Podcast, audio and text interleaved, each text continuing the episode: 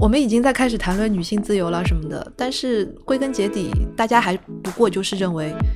太太的办公室就是在厨房里的。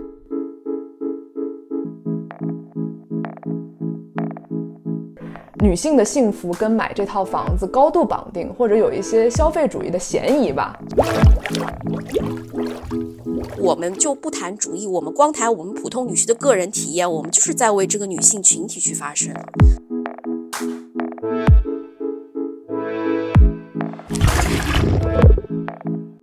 大家好，欢迎大家收听今天的跳岛自由潜水，我是于适。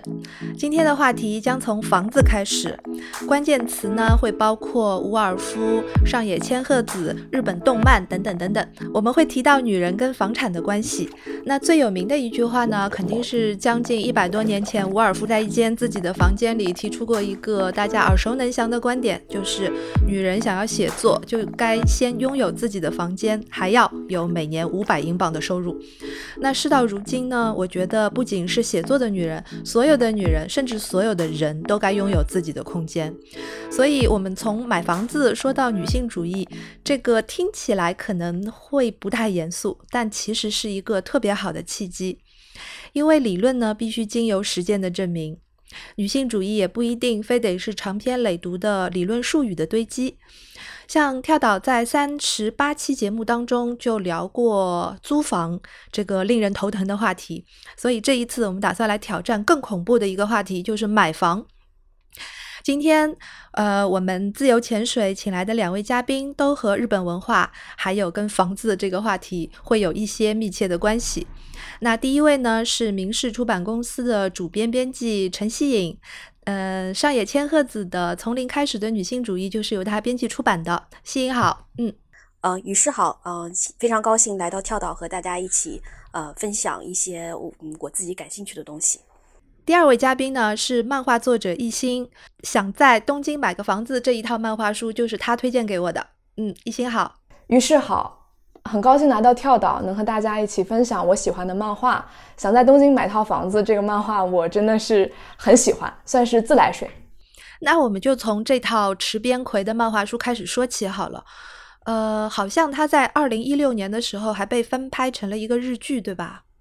嗯，对，他二零一六年不止改编成了这个影视剧，然后同时还获得了这本漫画真厉害这个奖项的第十名，可以感觉到日本的年轻人对这部漫画是非常喜爱的。我因为没有看过这个日剧，但是我有被人安利过，因为。扮演房产中介小哥的就是那位没有人不喜欢的高桥医生，褶子怪，大家都很喜欢他的演出。有一些听众还没有看过这本书，那我就先简单的介绍一下池边葵的这一套六本漫画书呢，讲述的是一个女孩子父母都不在了，所以呢，她就一个人在东京打拼，工作之余最大的一个爱好就是到房产公司去看房子，房产中介的这些。员工就慢慢的跟他成了朋友，也了解到他想买一个房子这样的一个心愿，所以呢，在每一套书里面，他们就会就不同的房子，然后发表一些议论。我们可以看到他们的平面图，然后房产小哥也会基于像这个女孩子单身女性的这些状态，做出某一些建议。那在这个漫画书里面呢，呃，叫朝月信的这个女孩子，最后是买到了一套心仪的房子，虽然也是背了贷款。所以我想知道，就是像漫画这样的一个形式来讲述女性呃面对人生的一个重大选择这样的一个主题，像吸引你看了之后会有什么样的感受呢？呃，我觉得这是一个非常非常典型的一个女性群像的一个。漫画其实它可能有一个主角，但这个主角更像，呃，一个线索人物，但是它串联起了非常多非常多其他女性的一些故事。对对对。呃，其实像这个女主角，她非常的平凡普通，可以就像我们呃那种大城市里就是随处可见的那种，可能长相也不是很突出啊，然后能力也不是那样非常的了不起啊，就是这样一个平凡的女孩子。她在她通过自己的努力，一点一点的积蓄，然后有在大城市里有这样一个买房的目标，并且，呃，她遇到了自己，像她和那个房产中介的这些员工，他们都成为了非常好的朋友。就像我们展示了一个，呃，大在大都市里面各种女性的一个生存现现状和她们的人生选择。其实不仅仅是讲在买房，也是讲女性的一种生存生存的状态，或者说她们对生活的一种呃一种选择、一种期待。所以就会让我们这种在都市里面很普通的人就非常的有代入感，觉得诶，他就是我啊，呃，我也可以像他一样，通过我自己的努力，通过微薄的薪水，说不定有天也可以买套房。当然，买房只是一个象征，可以争取到自己理想的生活。嗯，我记得在看漫画的时候，里面也有一个富家富家女的一个形象，你们有记得吗？就是就是那套那套房子，小信看了之后就知道完全不是自己就是买得起的那种房子，但是富家女就是直截了当的就全款买下了，后来还跟爸爸打电话的时候说，如果不喜欢就卖掉好了，等等诸如此类的一些对比。嗯，就是不同的人的在城市当中的生存现状，确实会有很大的不同。但是呢，就好像我前一阵子在看这本书，叫《那个单身女性的时代》，嗯，是理想国出的一本书，是美国的一个作者叫 Rebecca 特雷斯特。然后他这本非虚构的书呢，就回顾了这个单身这个概念以及。以及所有的大城市是什什么时候开始进入所谓的单身时代的？然后呢，它里面有一段我觉得特别的写的特别的有意思。他说：“我给大家念一下啊。”他说：“大多数城市中顽强坚韧的一面都来自于长居于此的女性，更准确的说是来自于单身女性。城市为他们提供了更安全的庇护，反之，他们也促进了城市的完善。”城市里到处都是单身的人，男性或者女性，包括没结过婚的、离异的、丧偶的、分居的。总体来看，整个美国有超过百分之二十五的人过着单身生活，等等等等等等。因为我当时看到这里的时候，就觉得啊，这个跟这个跟漫画里，就是池边葵的这本漫画里写的女性的这个群像非常吻合。嗯，在他那个书里面也是。就像刚才西影说的，她会在这个过程当中找到闺蜜，然后在这个看房子的过程中了解她所存、她所居住的这个东京的各个区域的特点等等等等。所以看起来是一个买房子这么一个奢侈的消消费奢侈品的这么一个一个事情，但事实上背后孕育着很多女性的生活的方式。嗯。那一心，你觉得我好像听你说过，就是在买房子这件事情上面，你的这个渴望跟跟跟漫画书里面的这种女性的单身的渴望是不一样的，是怎么个不一样法呢？是的，就是因为我们看到小找，因为小找他在漫画里面有一段对话，就是他的同辈或者他的后辈，他居酒屋的同事跟他说。说哎呀，前辈你好厉害呀，你能一个人买下房子。然后小找就说说买房子没有什么厉害的，嗯，虽然是买下了房子，但不需要除我以外任何其他人的心。他有这样的一句非常核心的对白，就是说可能在城市的生活中，你除了有这种安全感或者说归属感的这种需求之外，你可能还会有一些亲密关系的需求。但是小找的态度就是说，呃，我实在是没有办法去追求那个亲密关系，我至少先来个房吧。他差不多是这样的一个心态，但我可能就是跟小找的经历可能有有相似的感觉，但有有完全相反的地方。小找是父母早亡，就是小找是一个孤儿。嗯，那我经历的事情是我在上大学的时候，父母。离异，嗯，然后很快的就，呃，都分别步入了新的生活。然后当时呢，他们是把我从小到大居住的房子，在我不在现场的时候卖掉了。然后我当时的感觉就是，嗯，家就是那个有那个房子，然后房子里有那几个人。但是如果没有这几个人的话，我就在任何一个房子都感觉不到那种归属感。但有可能我自己在想，也许这是我的人生一个阶段，就是说还没有把自己和房子联系起来。但我现在可能更加，嗯，主要的人生课题还是想要探索亲密关系。当然，不仅是这种恋爱式的，可能就是与人之间的这种，嗯，建立的，不管是友谊啊，还是超越友谊的什么关系。但我是觉得那个东西对我很重要。如果我找不到这样的一一个很归属的一个一份感情的话，可能我没有办法，就是说暂时没有办法像小找一样，能把自己的寄托放在一个房子上。然后，嗯，池边葵他在自己接受，呃，这本漫画真厉害这个呃活动的采访的时候，他也说过，他说。其实整个作品里面最接近他内心感受的是这个第十三话旅人里面的这个丰田小姐，就是，呃，我之后要去哪里生活呢？就是确实是有一种漂泊的感觉。嗯嗯，我可能是这样的一个感受。我觉得那个漂泊的丰田小姐，可能就是一很多人年轻的时候会梦想的一种生活状态，就是尤其是对创作者而言了。当然。回到刚才的话题，就是关于这个日本的，呃，日本的买房的状况跟中国的买房的状况。我们一开始说起这套漫画书的时候，吸引就第一个反应就是 中国的这个呃买房的状况跟日本的国情相差太多了。所以，吸引你现在看下来，觉得相差还那还是那么大吗？我自己的感受，我觉得相差还是挺大的。包括像我在呃日本，我也生活居住过一段时间啊。其实日本现在一个普遍的一个是不太买房，尤其是年轻人。嗯呃，就是所以说，在女女主角的这个选择，小找的选择，我觉得她是比较另类的。嗯，当然我们可以想，他可能是因为父母早亡，很渴望有一个自己的家和空间。但其实日本的年轻人，因为泡沫时代泡沫破碎以后，这这个房价大跌，所以这个是他们一代人的记忆。所以他们这一代人可能买房，在他们看来，首先房子它不像中国的房产一样，它会呃增值增的那么多。还有一个就是他们经常会有一些工作上的一些调动，就比如说这种大公司经常有的，我今天调你到广岛，明天调你到调你到别的什么城市，所以他不在一个地方定居。嗯，所以就会造成了他们就是普遍有一种情况，就不怎么买房，因为房子他们不是作为一个，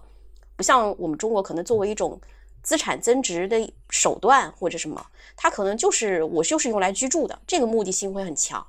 啊。当然，就刚刚讲，就是一心也讲到说，日本租房有很多一些额外的一些，像什么礼金啊，就就是这种的，他其实对一般比较好的房子。其实给房东礼金是意思就是说，我希望我能对这个房子，我至少有两年乃至五年以上的一个承租，就给房东的一个像类似一样的承诺一样的。要像租的房子里面，你有很多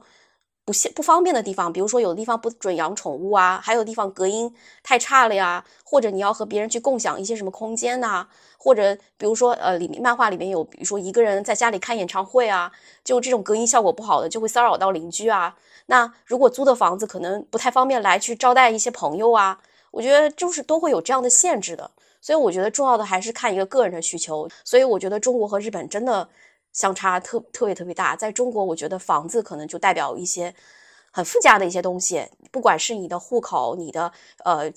比如说子女上学，或者你其他的一些享受的那个什么福利也不一样，然后其他生活上的便利就更加就不用说了。而且租房现在也很贵了，是。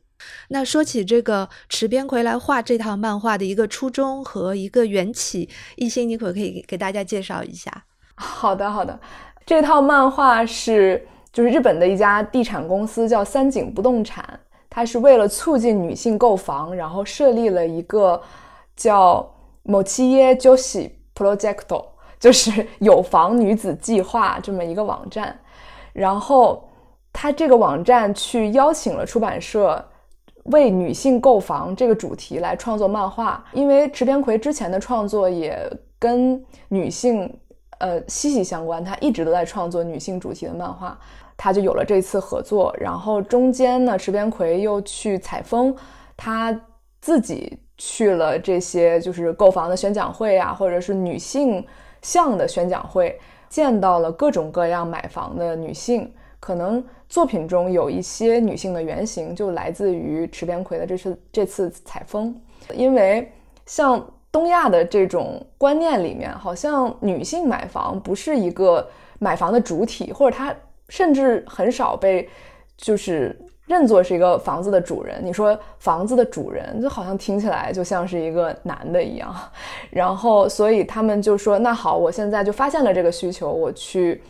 呃，针对这个需求去做一些观念上的影响，所以他们其实做这个呃有房女子计划，其实是至少这部作品还是希望从观念上去影响一些年轻人，让一些年轻女性去思考房产和自己幸福感、安全感这些东西的关系。我还其实一开始你跟我讲的时候，我真完全没有想到说这样的一套漫画最初的一个策划的动机是企业行为，但是这里面也凸显出了一个文化的现象，就是像漫画这样的一种创作形式，在日本的文化圈子里面，或者说日本的社会里面是多么多么的重要，他们传播一些新的观念都会用漫画这样的形式，所以这个也让我想到。上野千鹤子在他的那个呃谈话当中，会选择一位漫画家来进行女性主义的对谈。所以我想问一下西影，就是他为什么要选一个漫画家进行这个对谈呢？呃，我觉得这就是上野老师我觉得聪明的地方，也是日本编辑。一个非常厉害的地方，其实我们大家也知道，日本它的出版非常非常的商业化，当然他自己是以要以实现这个商业为目的的，所以他找的这两个作者上野千鹤子和这个田房勇子两个人都在日本算是超级畅销书作者了。其实这个田房勇子也是非常厉害的，她首先是一个已婚已育的一个女性，然后她同时她也不是那种说我受了很高的教育，我知道女性主义是什么的这样。一种人，他可能只有一些模糊的这样一个女性主义的意识。你像他自己，因为苦于和母亲的关系创作的一些呃漫画，《老妈》嗯，《老妈好烦》，我不想再爆发，呃，不想再做暴力的妻子，这个是思索那个夫妇关系的。还有去了那些只有男人才能去的地方，这些其实你就可以看出来，她是一个非常善于对自己生活中的这些日常上的点去思考的、去反思的这样一个女性。啊，所以当然也是因为上野千鹤子老师对田房勇子老师的作品也有了一个了解，所以他们在一起就做了一个非常好的一个碰撞，然后这个就把他们连接到一起，可以说是强强联合，呃，一加一大于二的一个组合，我是这样感觉。你和我们从从零开始的女性主义里面，其实有一段是专门来讲漫画的啊，他讲他讲什么呢？他总说以前给男生看的漫画，因为都是男性创作者嘛，所以里面的女性角色她是非常被动的。啊，他就说，那田芳说，粗略划分一下，动漫作品里登场的女性角色大致分为两个类型，一种是前凸后翘，让男男主人公鼻血，呃，喷鼻血，欲拒还迎，肯定男性性欲的角色；另外一种就是会那种抄起纸扇猛敲对方的角色。他这些作品就是女性很被动，她就是一个欲望的象征，一个工具型的人物啊。但是其实是还是有很多很好的女性漫画家，她们创造了很多有能动性的角色，比如讲他讲到有石板起。他还讲到，我自己也是我非常非常喜欢的一个漫画家，像冈崎金子，啊，这些这些，对对，所以他就说出来，我们要用什么？我们要用文化来对抗文化。所以既然有男性的文化，那我们也可以用女性的文化来去对抗它，让女性的文化也发扬壮大。那么我们这个时候，我们就要借助漫画这样一个非常有传播性的这样一个手段了。我们引进到中国，我其实当时也有疑问，觉得读者哎会不会接受漫画的形式？哎，我发现读者接受的。很好，也不会因为这个漫画说很这个线条很简单嘛，就大家也看出来说会削弱它的这样一个严肃性。其实也没有，其实大家会去分辨这个里面的东西的。所以我觉得我们以后也可以多多用漫画来科普各种各样的东西，是一个值得尝试的方向吧。我看过，我看过这一本书，我就从头到看看到尾。书里对漫画的这些评论、这些批评，我是觉得是非常到位的，而且。可能在一个日漫的一个文化下成长起来的孩子，他最开始可能没有意识到，就是说女性为什么不是主角，或者说女性为什么就一部分前凸后翘，一部分拿拿呃纸扇打你，就是好像女性就是被刻画成那样，好像你能做的只是去对号入座啊，我是这样的女生，或者我是那样的女生。嗯，看漫画或者说受这个漫画文化影响的人，可能有一部分人确实是这样。然后我认为，就是这种有女性意识，或者说有在讲述自己生存状况意识的这些女性漫画家，她我看到更多的是，比如说一些杂志的这种呃连载，就月刊呀，或者说周刊的连载，但它不是那种。非常商业的漫画杂志的上面的连载，可能是比如说一个文学向的杂志，或者是一个比较小众的漫画杂志。我在里面就画几页，然后画的是那种，嗯，可以叫私漫画，也就是讲述非虚构的个人生活的日记漫画。就比如说像那个我们之前伊田美丽那种会说，呃，我四十岁单身又如何，或者说我不结婚，或者说讲这些主题，然后会有一些女性就通过这些女性的创作者的视角，看到了一种生活的可能性或者一些生活的哲学。那像这样的私漫画，就是说我作为一个女性，然后我通过漫画的形式把我对生活的观察，呃，如实的讲述出来，这种可能是占了。呃，很大的一部分，像想在东京买个房子这半这部漫画里面，其实池边葵是经常会静下来说：“我不要对话框了，我就来讲述一个女性她上了一天班回到家的那种放松的状态。没有人说回到家之后还是一个哇，就是全妆，然后非常美丽，然后还要跟别人有什么对话，就是眼神很空洞，然后妆也卸光了，然后就这么全在她自己的那个。”呃，浴缸里面那个是所有一个所有独居女性回到家的一个非常正常的状态。一个人待着的时候，你不会脸上有什么表情，有什么有什么就是呃姿态，就是你你在社会中的那种面具，你是完全都没有的。所以这个时候，他不去用文字表达，他纯用画面去表达的话，是非常非常直观的。而且你在文字中。可能这种，嗯，苍白啊、空洞啊这些东西，你可能就没有办法说这么直观的、非常非常感性的去感受到。所以，漫画家可能也都对这些细节，就是对可以视觉化的细节会非常敏感吧。嗯嗯。那吸引你有没有觉得像，呃，这套漫画或者别的漫画，它能够用这种直观的形式表现出某些作品或者某些理论所忽视的当代单身女性的某些焦虑吗？呃，你刚刚讲到说焦虑，刚刚我们也提到说漫画家所是否拥有女性主义意识，其实我都觉得不那么重要。我其实大家觉得。主义也好，其实它就是从我们生活经验里总结出来的一些东西。我为什么会觉得说池边葵他会，他也可以，它里边其实有很多女性主义视角的一些东西和他的一些意识，只不过他可能并不知道说我们可以用这个词来总结或概括。然后包括我们自己，我刚刚说到那个上野千鹤子的新书《始于极限》里面，其实我也看到有很多类似的一些一些地方，我就觉得。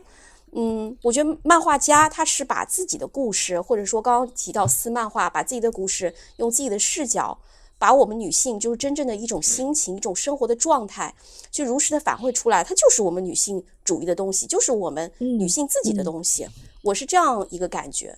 嗯，所以我是觉得只要把它说出来、讲出来，我们就不用管它的反馈是怎么样，它的呃。呃，别人反对的声音也好，别的人他的看法也好，不重要。嗯，是的，就是最关键的问题是要把所有的问题呈现出来，这个比去解释一个问题相对而言是第一步要做的。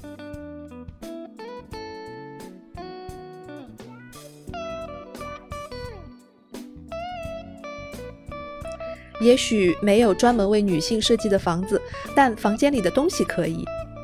如果你和我们一样需要长久地坐在电脑前打字、看稿、联络工作，你也会特别需要一把舒适的座椅。毕竟，除了床，我们最多的时间就是在工作椅上度过的。在此推荐秀山 Lapel 人体工学椅，专为女性设计。不同身高体型的人需要匹配不同尺寸的座椅，但目前市面上很多人体工学椅并不是以女性为目标用户设计的。大部分的尺寸对女性来说都偏大，比如椅背过高、颈枕无法贴合脖子；坐垫离地面过高，小个子女生的脚都无法着地；坐身太长，背部无法贴合椅背，需要靠垫，等等等等。说真的，几乎每个女生都会购买合身的衣服，但未必能买到合身的椅子。再加上职场礼仪的束缚，总要求女性保持优雅的坐姿，很多坐垫的材质不够透气。在女性敏感时期会觉得闷热难受，我们都需要能够放松的座椅，所以秀山参照中国成年人体尺寸，收集女性身形数据以及工作中的动态数据，在自感知体重底盘的基础上，针对百分之九十的女性端坐时的坐身四十六到四十八厘米进行设计，不卡不压，让身体始终能贴合 S 型椅背，并针对娇小身材设计了前端平直的椅脚，让足部能稳稳踏住。再加上头颈双支撑的专利设计，联动扶手，确保从头到脚都能贴合身体曲线。坐垫的曲面设计能让血液充分流动。进口网布选用 PP 材料，不闷汗，不粘裙子，也没有异味，孕妇也能放心使用。在职场打拼的女性需要对自己好一点，努力拥有自己的房子的女性也该考虑每一个细节，比如拥有秀山 Lapel 人体工学椅。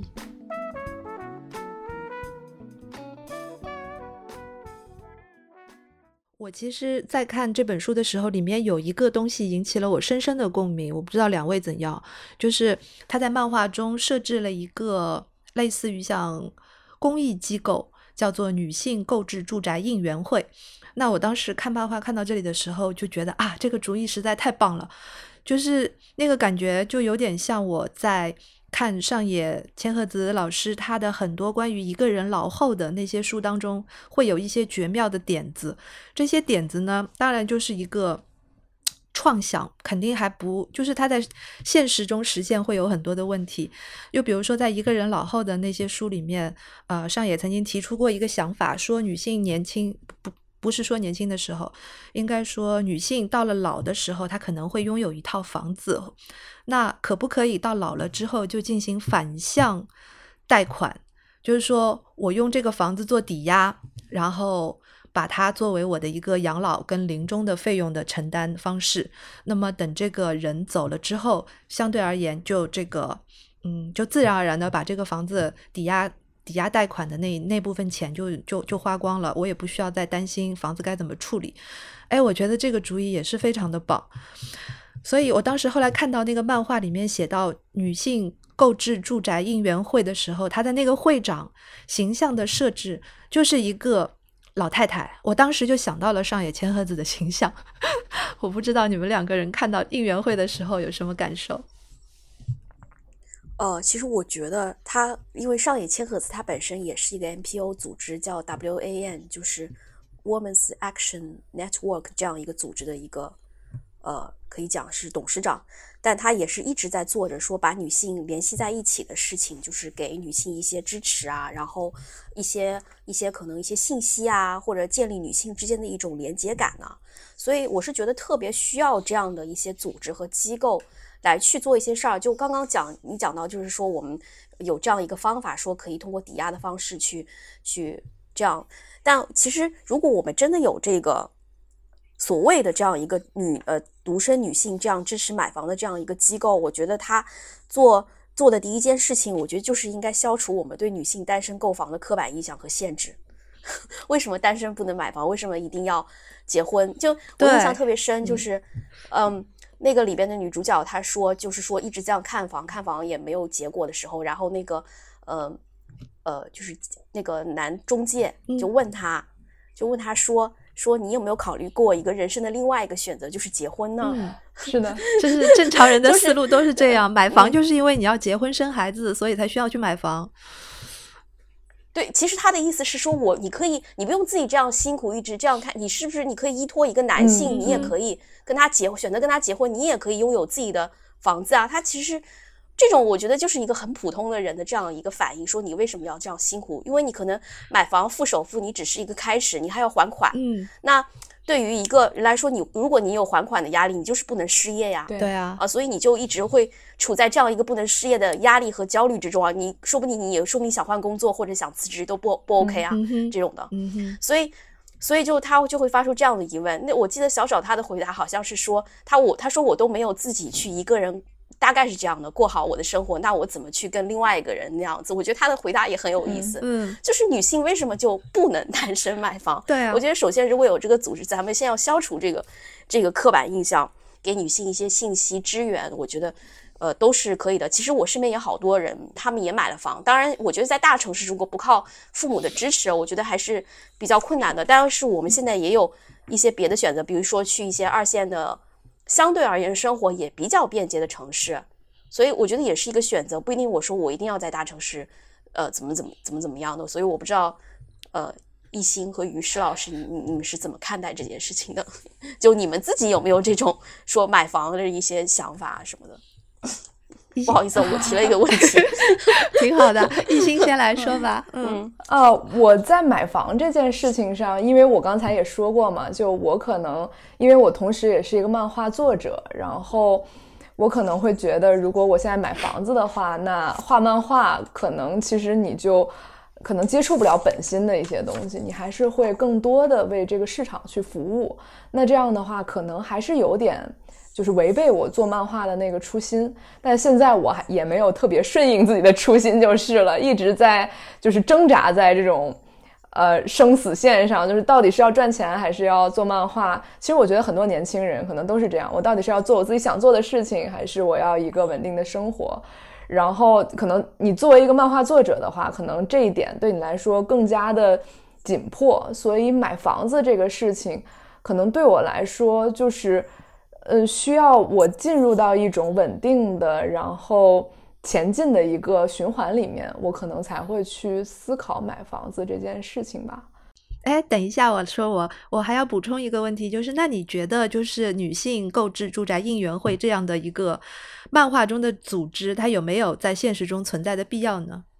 嗯，在日本这样的机构是确实存在的。然后在中国的话，就像小红书啊这一类平台上，会发现很多女性都在互相交流这种，呃，我们要自己有一套房子，然后呃干什么都没有买房香啊什么这样的这样的对话吧。这个说明这个市场是有的，然后也有也有相当的女性有这种购房的能力和意愿。在小红书上呢，他们主要交流的是一种技巧，就是说你怎么才能做到，我手把手教你一二三四五。但是，嗯，但是小红书这个平台，它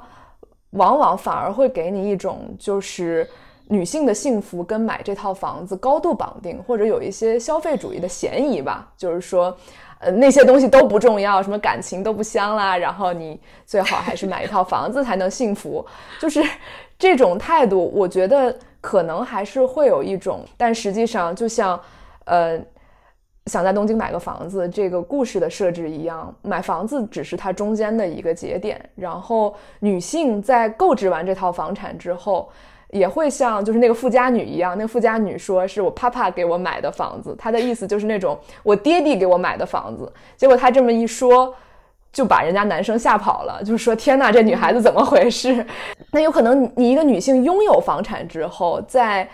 呃，在你可能，比如说，如果这个女性她是有这种啊结婚的打算的话，可能她有这套房产，反而会对她这方面的打算造成负面影响。那这个问题你怎么解决，对不对？还有就是说，如果我觉得我只要有房子就好了，我不再需要其他类型的关系了，那这样的思考是不是健康呢？所以我认为，就是像这样一个购房应援会，就是让一些女性真真实实的走到一个空间里，然后她们互相交流自己的买房经验，面对面的看到每一个女性的这样的一个环境，我觉得是非常理想的。因为你如果去观看网络上的这些。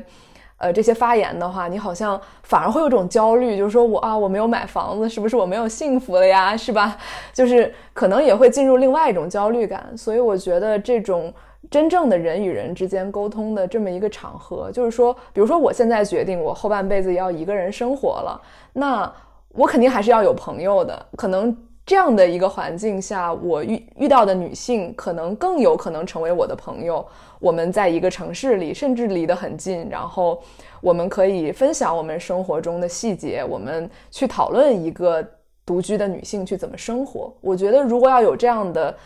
呃应援会的话，我是很愿意去参加的。我们看看节目做完了之后，会会会不会有这样的一个啊应援会真的出现？那我自己呢？我我觉得，如果真的能够有这样的一个应援会的话，我希望它，嗯，至少能够覆盖到两个层面的这个需求。一个就是经济层面的，像在这个漫画书当中，它就有提到很明确的，就是这个应援会，它会代表所有的女性，单身女性，呃，去跟银行信贷部 进行谈判，然后在某一个楼盘的这个抵押啊那个那个呃贷款的政策上面给予单身女性购房的一些优惠政策。这个当然是漫画书里的情节。但我看到这里的时候，就觉得如果真的能这样的话，该多好啊！而且不光光是单身女性，所有的单身男性和女性都需要这样的一些一些优惠吧？我觉得。其次是一些呃，就是书里面也提到的一些非常实际的呃用处，比如说分享一些看房啦、装修啦这些战略，就像你说的小红书上面的一些实操的。做法，我刚刚在我们录节目前刷手机的时候，看到了一个公众号，里面讲的是两个女生在北京，然后她们决定合资买房。她们两个人本来就是打算分头买房的，然后其中的一个女孩子呢，经历了跟男朋友分手这件事，那本来是肯定是打算呃结婚，然后在那个时候去买房。然后另外一个女生呢，也是独自一人在北京打工，那。自己想要买房，但是要交出房贷，压力都特别的大。所以后来，当他们得知说两个没有血缘关系的人可以同时呃可以一起去买房的时候，就非常的激动，因为两个人觉得嗯性格很投契，生活方式很互补，然后他们就去咨询了这件事。结果现在房子就买好了，他们买了一套公寓，两个人差不多也要还三十年的贷，每个月是三万的这个。三万还是多少的这个这个贷款？但是我看到这里的时候，我觉得挺为他们高兴的。我觉得如果能够跟朋友一起，嗯，一起买下一个房，然后作为自己一个立足于大城市的第一个起点，我觉得这是一个很好的人生的投资。然后其中的一个女生就说了一句话，她说：“一个女性的自我价值就可以体现在啊拥有不动产这件事情上面。”那我觉得，嗯，我其实挺赞成这个说法的。因为尤其是在我们国家，你拥有不动产，其实意味着很多。它不光光是一个经济的问题，它可能就意味着你不用依附于他人。比如说，我不用依附于一个婚姻，我才能够有一个自己的空间。然后，我不用呃依附于怎么讲，包括就是养老的问题，我不用依附于以后所有人要。要靠家人或者是靠养老机构才能给我养老。我现在在中年的时候，我可以买一套房，把它作为我将来以后养老的地方。我可以从长计议，就是这一些，其实如果有应援会的话，都是可以在应援会当中讨论的。嗯，我是这样想的。嗯，于是老师刚刚提到说两个好朋友一起买房的这件事啊，我一想到这个漫画里面说是好像是有一个姐妹说要一起买，说不可以，是啊，我心动了。我我记得好像是漫画最后一卷还是，反正还蛮后面的。说，哎，咱们咱们真的就是说我其实我是第一次知道这个事情，说哎朋友说没有血缘关系两个人可以一起买房。呃，我如果真的能这样的话，倒是也是一个不错的尝试。比如说老了之后，大家可以一起，对，一起养老，对，一起买房，一起养老，这样，这这个真的还蛮好的。就是事实上，我们所有的女性，如果是单独的去买房的话，会有很多很多的顾虑。是啊，女性买房的话，就可能会遭受一些刻板印象，说女性好端端的怎么呃单身，你为什么要自己一个人去买房啊？就这种可就是遭受到隐形的一些性别歧视，我觉得情况会比较多。那其实会不会就是男生，就是男人到底是怎么想的？他们觉得有有女性自己买房不好吗？有一部分男性，我觉得他会欢迎这种欢迎这种行为。现在大家也知道说，哎，那既然对方有房了，我可以住到对方的房子房子里面去啊。现在不是流行那种套房男吗？我觉得好像也有蛮多的，可以少奋斗三十年。嗯，对。但我身边也有一些女孩子买完房之后，她就是恋爱的那种状态也变了，她对这个东西的要求也没那么高了，她就觉得哎，可能也不需要这样。就是一定要怎么去迎合他，然后有的男孩子，我身边会听到这样的声音，就有的男孩子不喜欢有房的女生，说觉得有房女生太太有底气了，会这样的。当然，这个的 心态其实是这样的，就是说认为女性只要有房了就不需要他们了，是是这个呃，对，会有点这样的，会有点这样的潜台词，就是反而有房了之后谈恋爱起来，好像自己会有点挑剔，就是说你不。你不够，我也不会去那么迎合你。然后男孩子就会觉得哇，那有房的女生女生好有底气啊！我还是希望跟一个没有房的女孩子一起买一套房子，那样我感觉我好像有底气一些。我身边会遇到，尤其在大城市，因为嗯，大家都会觉得男男性是应该买房的那一边。然后就算是在婚姻里面，可能也有很多这样的思，就这样的一种思维惯性吧。所以女生买完房子之后，发现啊，那男生怎么都这样，那干脆我也不谈了，就是，就反而就是买完房子之后，一切问题全都解决了呀。其其实传统观念上来讲的话，大家会觉得说要有一个男性来买房。其实我倒没有觉得说非得要怎么样。当然你会讲说，哎，我我可能谁买房，谁在这个家里面更有话语权。其实确实会出现这种这种行为啊，说把一个男性放到一个女性的位置上，他就变成了女性。女性是一种处境，就大家有经常有这种说法。那日本现在其实很流行那个那个就是要育儿男。应该那个艺兴应该知道，知道我我我希望中国也流行起来，可以吗？我对我觉得这个，我觉得男性和女性在家庭中的付出啊，他不会因为他是那个待在家里面的人或待在外面的人，就是一直一直讲，就是你负责家务或者育儿，你就低人一等嘛？因为上野老师在《父权制与资本主义》就讲着有偿家务劳动也是有偿的，他对这个家庭的付出也和男性不比，在男性外面，男性在外面赚钱，他的付出是对等的。我们就是应该这样一个平等关系，所以如果男性能够抛弃这种刻板印象，他和一个女有房的女性结婚，我觉得也能获得幸福啊。我觉得我在身边的具体案例中听到的总是一些悲悲伤的故事，就是这个男性明明只是一个观念的转变，他只要稍微转变一下观念，他他们俩就可以幸福的生活在一起，但是男生就是。嗯，怎么想都接受不了这个女孩子比自己的经济实力也强，或者说各方面条件也更有有底气一点。男孩子就说啊，我，对我觉得这个造成了很多悲剧，我看着我就很难受。我觉得其实每一个情侣、每一对情侣、每一个家庭的状况也都不一样。有些男生，嗯，你说你的朋友当中遇到的这些情况都是以悲剧收场，那我也。当时刚刚就想很不好意思的接一句，就是我我我这边碰到的呢是另外的一些悲剧，就是我有一些朋友，他们他们的状况是女生有房了之后，女生的自己的生活已经很充足很完备了，但是呢，她遇到了遇到了新的男生，这个男生愿意加入到她的这个自己的房产和她的生活当中去，但是呢。这些男生往往最后都是很凄惨的离去的，因为这个家不是他们的家，所以呢，就是但凡这个男性他有了一些不会让这个女性、这个房主满意的事情的话，走的那个人肯定就是肯定就是这个男性，而且这些女性她们最后得出来的。结论我觉得也挺让人伤心的，就是不不仅是让女性伤心，也让男性伤心。就是说，呃，轻轻松松拎着自己的包住进女女朋友家里的这些男人都是不靠谱的，就是另外的一种悲剧的面相吧。嗯嗯。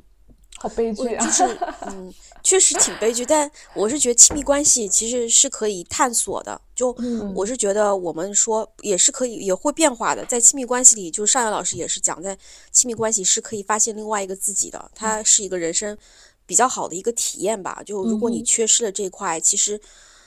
可也很难去看清楚自己。我说，至少说双方一起共同生活，我不管是男性买的房还是女性买的房，我们首先不要有这个心理负担，说这个房子是你的还是我的。对，我们先，对我们只是在平等的进行交往这件事情，我觉得我们可以先达成一个共识。如果老是说把房子是谁的这件事情的话，我会觉得，嗯。挺无聊的，或者说，那你即使这样，对这个男性，难道我 OK？我住在女朋友的房子里，那我自己是不是我也可以去买套房？啊，我我也我也可以住下去，我也可以自己去买套，我觉得都没有关系，就不太要不需要说说，呃，你刚刚讲的说一种可能是不是说这个男性因为住进了女朋友的房子，他可能会有点自卑，啊，所以他这个观念已经深入到他的这个里面去了，他有这种。这种心理暗示或怎么样，或做一些不靠谱的事情，或者说，如果他真的是个软饭男，所以他住进女朋友的房房子里面去，他是不是也没有说说我在别的一些事情上是不是也没有做的特别好？我只是在这样想。哎，我好奇的问一下，因为你在我们三个人当中，你应该是看和了解上野千鹤子老师的著作最 最多和最深刻的一个人了，所以我想问问看你，就是上野千鹤子她有没有在别的书当中，呃，提到过一些关于单身女性经济规划的论述呢？呃，其实我就是他那个，他之前有一本书叫《一一个人老后》，对吧？它里面提到提到好多好多那些。老后的一些建议呀，什么什么之类的，就里边他有单独讲过说要不要买房。其实他也不是说买房，他就是说我要不要有这样一个一个自由的这样一个空间。因为他其实讲了女性，无论是单身，你是离婚，你还是丧偶，你的你最终都是一个人。他就在里面讲的叫二度单身嘛，啊，所以而且女性她里面讲普遍的寿命要比男性要长，所以她有这样一个独居的需求。啊，但而且上野上野老师他肯定是不建议你再婚的，啊，然后他也不会建议你和子女去同住的，啊，因为体验不好，确实不好，啊，体验不好，所以他会觉得这个一个单独的空间和一个私密性对一个呃独居的单身女性来讲，就是年长的，他会非常的重要，呃，他一个就是说独居的人，他对于不安不熟悉的环境啊，或者说经常会变动这些环境，他会不习惯，他。他的适应过程比较慢，他也不，他和子女在一起，大家生活习惯各方面可能也都不一样，所以肯定是自己家里最舒服了。所以他一直在探索的，不论是上像一个人在熟悉的在熟悉的家中告别啊，还是什么建议，他肯定是觉得在家里面死去要比这个在医院里要好。那你这个家总归是得是你自己一个人的家，一个至少你是一个专属的生活空间吧。嗯，所以他给的建议就是你要住得惯、使得惯，就是最好的住所。但是上野他自己一个最大的一个建议和需求，我个人觉得他还是偏向于买房的。他自己就有好多套房，啊，然后他会说，就就是 我们怎么八卦到了上野老师有多少房产这个话题？呃，我就是就是因为他很他自己是畅销书作者，嗯，啊，他又在大学有一份公职，嗯，啊，然后他嗯有这么多公开的社会活动，她就是一个很有财力的女性。那我有财力之后我干嘛呢？我肯定购置房产是一个。选择，而且他说他也不喜欢住在同一个地方。这个我是看那个《始于极限》里面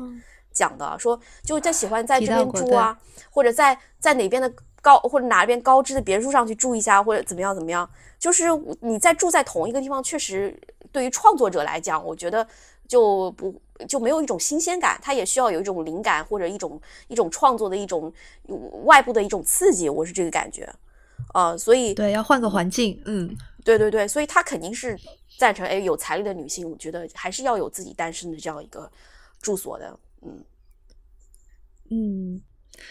那我来问你们两个一个问题啊，就是刚才我们一直在说这个独立的空间，那你们觉得伍尔夫说的对不对？就是这个所谓的女人必须要有一间自己的房间，是不是执行起来其实还是蛮难的，或者说？或者说这是另外一个问题。第二个问题就是，除了写作的女性，除了画漫画的，除了做艺术家的，是不是别的普通的上班族的女性就就就没那么必要一定要拥有自己的房呢？因为这毕竟还是很难的一件事情。我是九二年的，就跟我年纪差不多的女孩子，可能有那么两三个，我身边的都已经完成了这样的一个个人的一个资产的购置。然后他们的心态都是，我也在做这套书的时候，我也问过，就是说，哎，那你们，嗯，感觉如何？他们就觉得买房和不买房完全心态是不一样的。买了房之后，觉得不管是，呃，恋爱遇到问题，还是工作遇到问题，都觉得。没关系啦，就是如果失业了，我就躺两天；然后或者说失恋了，我就躺两天。就感觉这套房子能给他带来一种那种充电，或者说那种躺的空间，对，就是躺的躺的机会，躺的空间。反正我有这套房子，然后，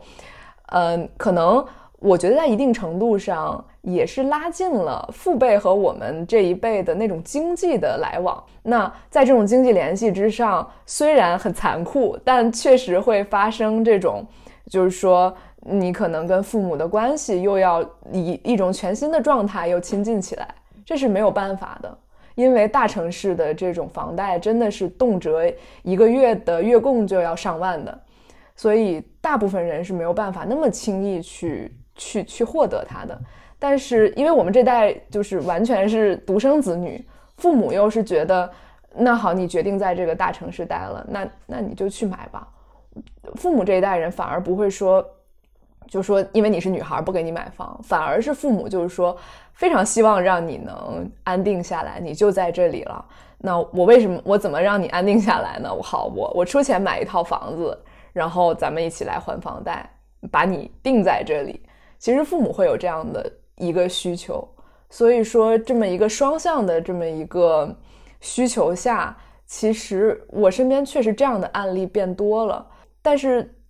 说沃尔夫这个，就是说一个女性或者一个创作的女性是否一定要有这一套房子？我觉得除了我身边的朋友，可能确实是家庭条件确实可以支持，但是像比如说像小找这样的，我我父母早早就是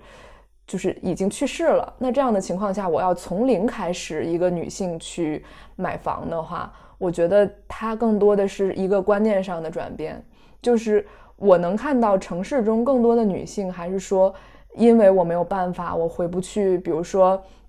像打工的女孩子，或者说家里有有兄弟，然后家里还有这种对女性的一些偏见的这种家庭，他可能会更加，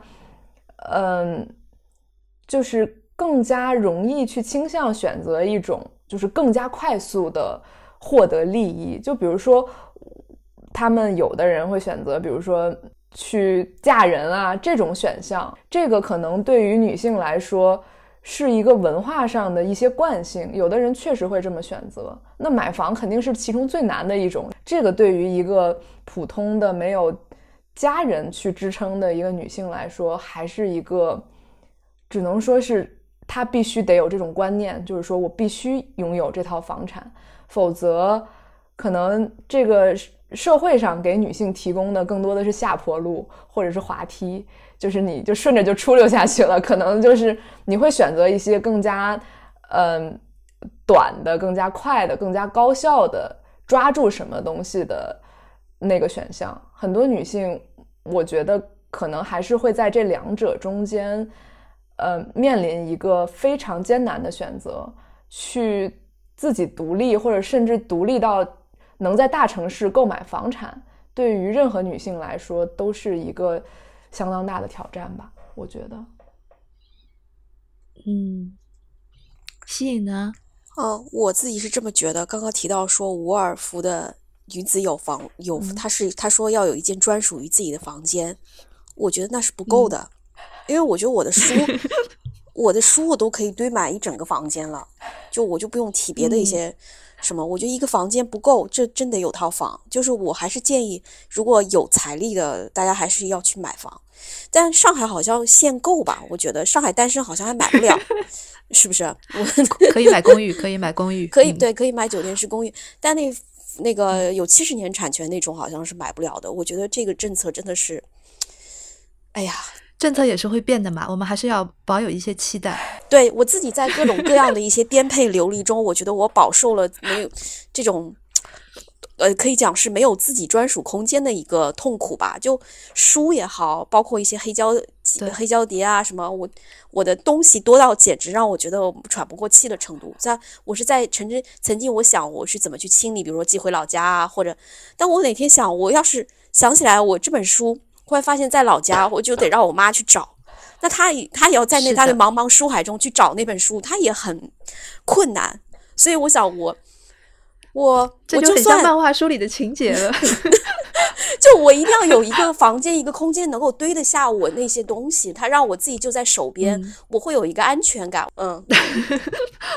我我我不瞒你说，我都去问过仓库的价钱了，因为家里的东西也是堆的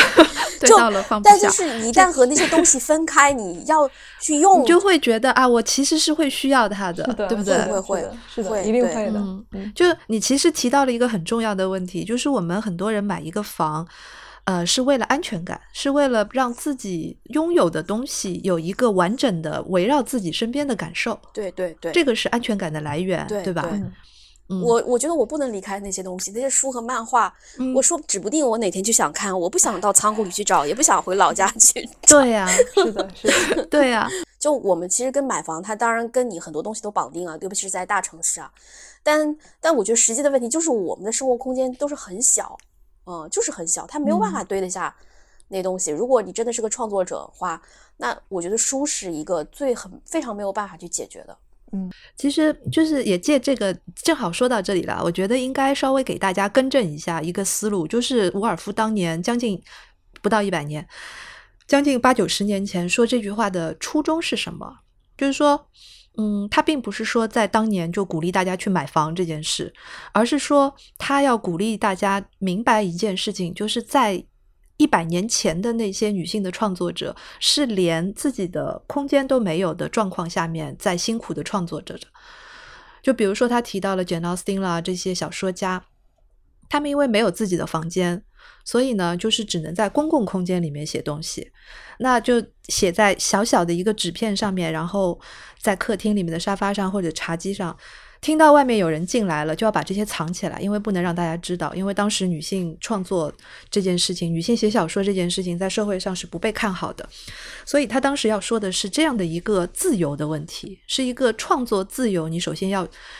要有一个空间的自由，这个空间既是物理上面的空间，经济上面的空间，也是一个精神上面的尊严上面的空间。所以很多人会认为。伍尔夫说那句话是让大家去买房，理直气壮的去买房。但我觉得，假如你不买房，你也有一个这样子的自由的空间，也 OK 你。你你如果能够找到一个地方，让自己感受到啊、生活的、生命的、创作的自由就可以了。你不一定非要背几十年的房贷。我是我是这样想的，嗯。就大家不要误解这句话的意思。就你刚刚提到一个很重要的问题，其实你想说是有没有尊严？其实有自己的空间或者买房，嗯、或者说不不用被房东赶来赶去。尤其我们看到疫情期间被呃封控啊，或者有一些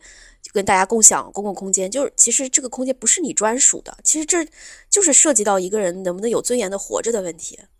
我觉得空间是的，某种程度上就是代表你是不是能有尊严的活着，嗯、这个是紧密关联的。是的，包括这个尊严，就是我们前面一直在说的是单身女性的这个这个生活。那我们也可以想一想，已婚女性以及有有有丈夫、有小孩，甚至还要赡养两家人的老人的那些女性，她们是被主流社会所所认可的正常生活的这个方式的人。但是你想一想，在那样的一个生活空间里面，她属于她们自己的空间有没有呢？我觉得这是一个很值得去想的一个问题。就比如说，嗯，就很多年前，我一直记得这件事。很多年前，我我那个时候有在一家广告公司打工，呃，就是有一个客户是很有名的一家房产公司。当时我们要做报纸的广告，当时我们写了很多花里胡哨的文案，结果都被客户枪毙了。因为当时那期要做的那个卖点，就是说他们那个房那那家楼盘的这个这个厨房特别大。后来最后因为毙了，实在是好多稿，这个客户对我们这些年轻的广告文案非常的失望，索性自己操刀就写了一个标题，就在呃 deadline 之前就发稿发出去了。那当时他写的一个标题是“太太的办公室”，就后来这句话还变得很有名，就是太太的办公室就是厨房。然后厨房大，所以太太很幸福。就是当年我才二十多岁，我就无法理解其中的逻辑，我就去问我们的老板，我说这个标题真的好吗？然后我们老板就啊，金主爸爸说的就是特别对啊，就是那种那种样子。所以我从二十多岁的时候的，就就二十多岁的我当时就受到了严重的打击。我就觉得啊，原来事到如今，我们那个时候我们已经在开始谈论女性自由了什么的，但是归根结底，大家还不过就是认为。太太的办公室就是在厨房里的，所以我们谈了那么多单身的女性、独居的女性要给自己买房，我倒是觉得已婚的女性更需要给自己买一个房子。她可能是在家庭生活之外需要一个自己的独立的空间去储去储存她认为重要的东西，就好像你说的书和胶那个黑胶，或者是一心的这个嗯说的做漫画创作所需要的一个空间。我觉得。应该是这样吧，就每个人都需要的。有，其实我知道很多男性他有这样的空间，甚至甚至他会把这个空间变成所谓的一个他自己一个人去享受或者去沉浸在自己世界里的那些空间，他可以把空间设计成设计成，比如如果喜欢潮玩，可以堆满潮玩；喜欢那个呃。球鞋可以堆满球鞋，那我觉得女性为什么不能有呢？我听到过一个这样的新闻，那个新闻讲的是一个一个妻子一直认为她的老公有有有外遇，因为她经常会几个小时不回来，不知道怎样，反正就是知道了她一直会去的那一个房产的地址，所以有一天呢，这个女生就做好了一切的准备，冲到了那个房子里去，啪的一下打开门，结果发现她的老公在那个小小的一居室里面打游戏。对着一个超大的屏幕，然后，然后墙上还有很多的，就是就是架子上面还堆了很多的手办，所以她老公自己租了一个房在那边打游戏。对，对他就是，其实因为男性有这样的需求，甚至这个新闻里边，我觉得好像。好像应该会怎么讲？会讲这个，哎，男男性也有保有自己这样一个哎童真，但是我想要找个意外的空间，我可以不打扰到家人。我不知道他是不是有这种类似评论。但如果这个人是一个女性呢？我们可以来编编撰一个编撰一个，就是 就是假新闻。我们可以说某一位太太在外面租了一个房，然后在里面堆满了化妆品以及高跟鞋以及时装。那看一看大家的反应会怎样？性别对调一下，就感觉好像完全不是那个味道了。那我也想打游戏。刚才说那个打游戏的房间，我好心动啊！好的，我们的节目不知不觉之间变成了 鼓动大家买房的一期节目。好，那关于这个话题，两位还有什么要补充的吗？嗯，就是我看到提纲里有一个问题啊，就是嗯。上野千鹤子曾在《父权制与资本主义》中指出，马克思主义女权主义的主张也曾在《始于极限》中坦诚自己在性与爱方面的思想进展。就是他说要我分享一些读后感嘛。日本女性主义的普及教育有什么特点？嗯，就是我不知道怎么跟前面的那些连接啊，但我还是想说一下，日本的他刚才也讲，他的出版行业非常的发达，所以他编辑的商业嗅觉呢。他也是非常的灵敏，他非常善于发掘就是作者的潜力和能力，以及怎么去把这个作者的卖点给就是挖掘出来。而上野千鹤子他也是一个非常另类的这么一个人啊，他不太有这样一个所谓我是一个学术教授的这样一个要端着的这样一个包袱在。女性主义它一直是一直以来是一个些被束之高阁的一个学问，它是一门学问。就从我从那个那个波伏娃的《第二性》。它第二性其实是一个非常难读的这么一个书，嗯，然后国外的一些欧美的一些女权理论，大多数也是欧美的。它它在日本也有一些女权主义的一些一些先驱性的一些人物，但你要说在地化和落地化以及普及做的最好的，我觉得就是上野千鹤子。当然也跟她自己本身的一个特质有关，就是我觉得她有一个很重要的一点，她从来都没有放弃去和男性去跟男性对话的这样一个。一个机会，他不包包括是跟田方勇子也好，他现在在《始于极限》里和这个铃木良美也好，他是始终没有放着我要去跟男性对话，我要去跟男性去对决，他是有这样的一个决心在的。所以，他并不说我女性要独美，我们要建一个什么什么样，呃，女性的一个完全是女性的世界，他从来没有讲过这样的话。嗯，而。而它里边，他对那个编辑，他也是说，他们就就像以腐肉为食的猎狗一样，擅长发现作者是他最危险，作者最危险的部分，赋予其商品，放上货架。啊，他这样讲。然后他说，编编辑只，呃，他们一旦过气，编辑就会弃之敝履。我对此深有体会，毕竟我也是过来人。啊，当然，他也称赞编辑说，他也又积淀出不受时代和潮流影响的一些东西了。他也是和编辑一起在这个过程中进行成长和创作了，他才有这么多畅销书。然后下面他讲了，我觉得特别特别有意思的东西，我可以讲一下。他说他的破处之作，他人家讲破处之作其实是处女座了。他讲性叫《性感女孩大研究》，被视作年轻女人写的荤段子书。他讲这个很畅销。啊，他随后出版《裙底下的剧场》，是围绕内裤的研究。女性主义论文集被叫成《女人的快乐》，采用了编辑提案的擦边球书名。啊，然后他说，《女人游戏》的序言叫“放眼望去皆是阴户”。啊，所以他成了社会学界的黑木香。大家知道黑木香是谁？就是那个日本 AV。对对对对，嗯，所以他说把书名列出来一看，还真是壮观的很。他说他说说他利用了男性凝视，倒也没错。当时还有人说他是玩弄女性元素的商业女权。他心他说我心想，管他呢，卖得动就行，不服气就写本畅销书出来瞧瞧啊。然后年长的大妈直皱眉头说：“听说最近冒出来一个年轻的女社会学家，就喜欢用荤段子炒作。”她说：“但她下面讲的非常好。她说我始终坚信，即使读者购书的动机有违我的初衷，但只要他们在阅读之后理解我真实的意图就行。比起解误解与误读，我遇到的更多是优秀的读者，让我感受到自己的观点说到了他们的心坎上。过于害怕被误解，人就一句话都没法说了。”我觉得这个讲的真的太好了。我我当时读到这段的时候，我就觉得他真的是我们这一代人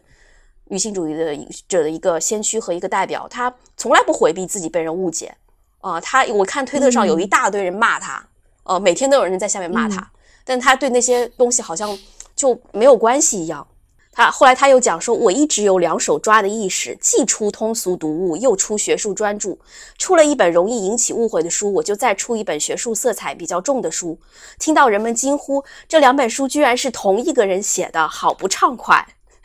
我将这两本书称为硬派与软派，A 面与 B 面，上半身与下半身。所以，我真觉得他真的非常的敢说，非常的敢讲。呃，包括我们从零开始女性主义啊，他人家会觉得，哎，你你就是一个。普及类的一个书，你怎么能跟那些学术大著作比呢？那上野就会说，我也有地位非常高的学术著作，就像那个《父权制与资本主义》啊，包括我们下面马上要出的《为了活下去的思想》，他一直都是两手抓，从来没有放弃任何一个普通读者，也从来没有放弃任何一个读学术类或者读人文社科类的读者。我觉得这是他非常了不起的地方。嗯嗯，所以我自己会非常推荐这本。始于极限啦，因为这个是我最近读了，我觉得对我我最近也在看，嗯，非常非常非常好的书，而且我觉得在里面上野老师讲了非常非常多以前大家都没有知道的一些他的私人的一些事情。但我觉得这个出版社编辑非常聪明，他会把这两个人放到一起，而且上野老师就说：“我只有面对铃木良美，面对你的时候，我可能才会去说，因为铃木良美也是他感兴趣的，甚至。”他们把彼此作为社会学的一个研究对象，两个人在这里边碰撞出的一个火花。嗯，没错，他们是在互相的激发，激发出了他们自己本来不会去讲的一些事情。对，所以我觉得非常的聪明。就是其实他和像那个田方勇子刚刚讲的漫画家，她是一个普通女性的代表，而这个铃木良美她是一个精英女性，因为她受过良好的教育，她的家庭非常的富裕。呃，他有很好的学术功底，然后那呃，那个田方勇子他是一个漫画家，他是一个已婚已育的，这样尝试着在生活中和男性对话，尝试着去让普通人去理解自己的女性主义意识的这样一个普通女性，我觉得她的选择对象也非常的有趣哦，我觉得精准，是的，是的，这个可能是因为就是上野千鹤子她所在的这个时代以及她所在的国家。就是，嗯，像我们之前说的那些女性主义的开创者，像伍尔夫啦、波波伏娃啦，他们在那个欧美的，就是尤其是在欧洲的那个语境当中，他们会自然而然的带上一种知识分子的论调。然后这个知识分子的论调就会显得很高大上，而且理论化。但是我倒是一直觉得，就是像波伏娃，他的这个文体虽然是非常的理论的、学术的，但是它里面所讲述的事实，其实也是非常的接地气的。对，就是他作为第二性当中提到的女性是如何变成女性的，就是从生理的角度，嗯，从社会的角度，从家庭的角度，其实里面讲的每一件事情都没有那么深奥。他只是把它做了一个系统化的、系统化的梳理，这个是他当时最大的一个、一个、一个功劳。然后换到了差不多过了半个世纪的这个亚洲，我们到了这个亚洲的女性主义普及和推广的时候，就会发现国家的这个语境会造成这种普及和推广的方式方法会不一样。你比如说，在同样在那个美呃，在欧美的另外一边，大西洋的另一边，美国。像我们前一阵子看的《美国夫人》啦，还有 Gloria 那个 Stephanie 他们的那四泰纳姆，然后他们的那种普及和宣传这个女性主义的方式，又跟波伏娃那个时候不一样。他们是非常政治化的一种民主化的一种推动，而且非常善于利用美国的这种媒体跟政治环境以及他们的这个游戏规则。对吧？你说的他们一个州一个州的，对对对，你说的很对。其实对吧跟他们的流派，我觉得有很大的关系。其实就是他们喜有的女权流派，她喜欢在政治上去争取一些实际的权利，但有的，比如说我从理论出发，或者我从我个人的一个个人体验，其实二零一二年嗯开始的这一波，其实它更多的还是从一个女性的个人体验出发。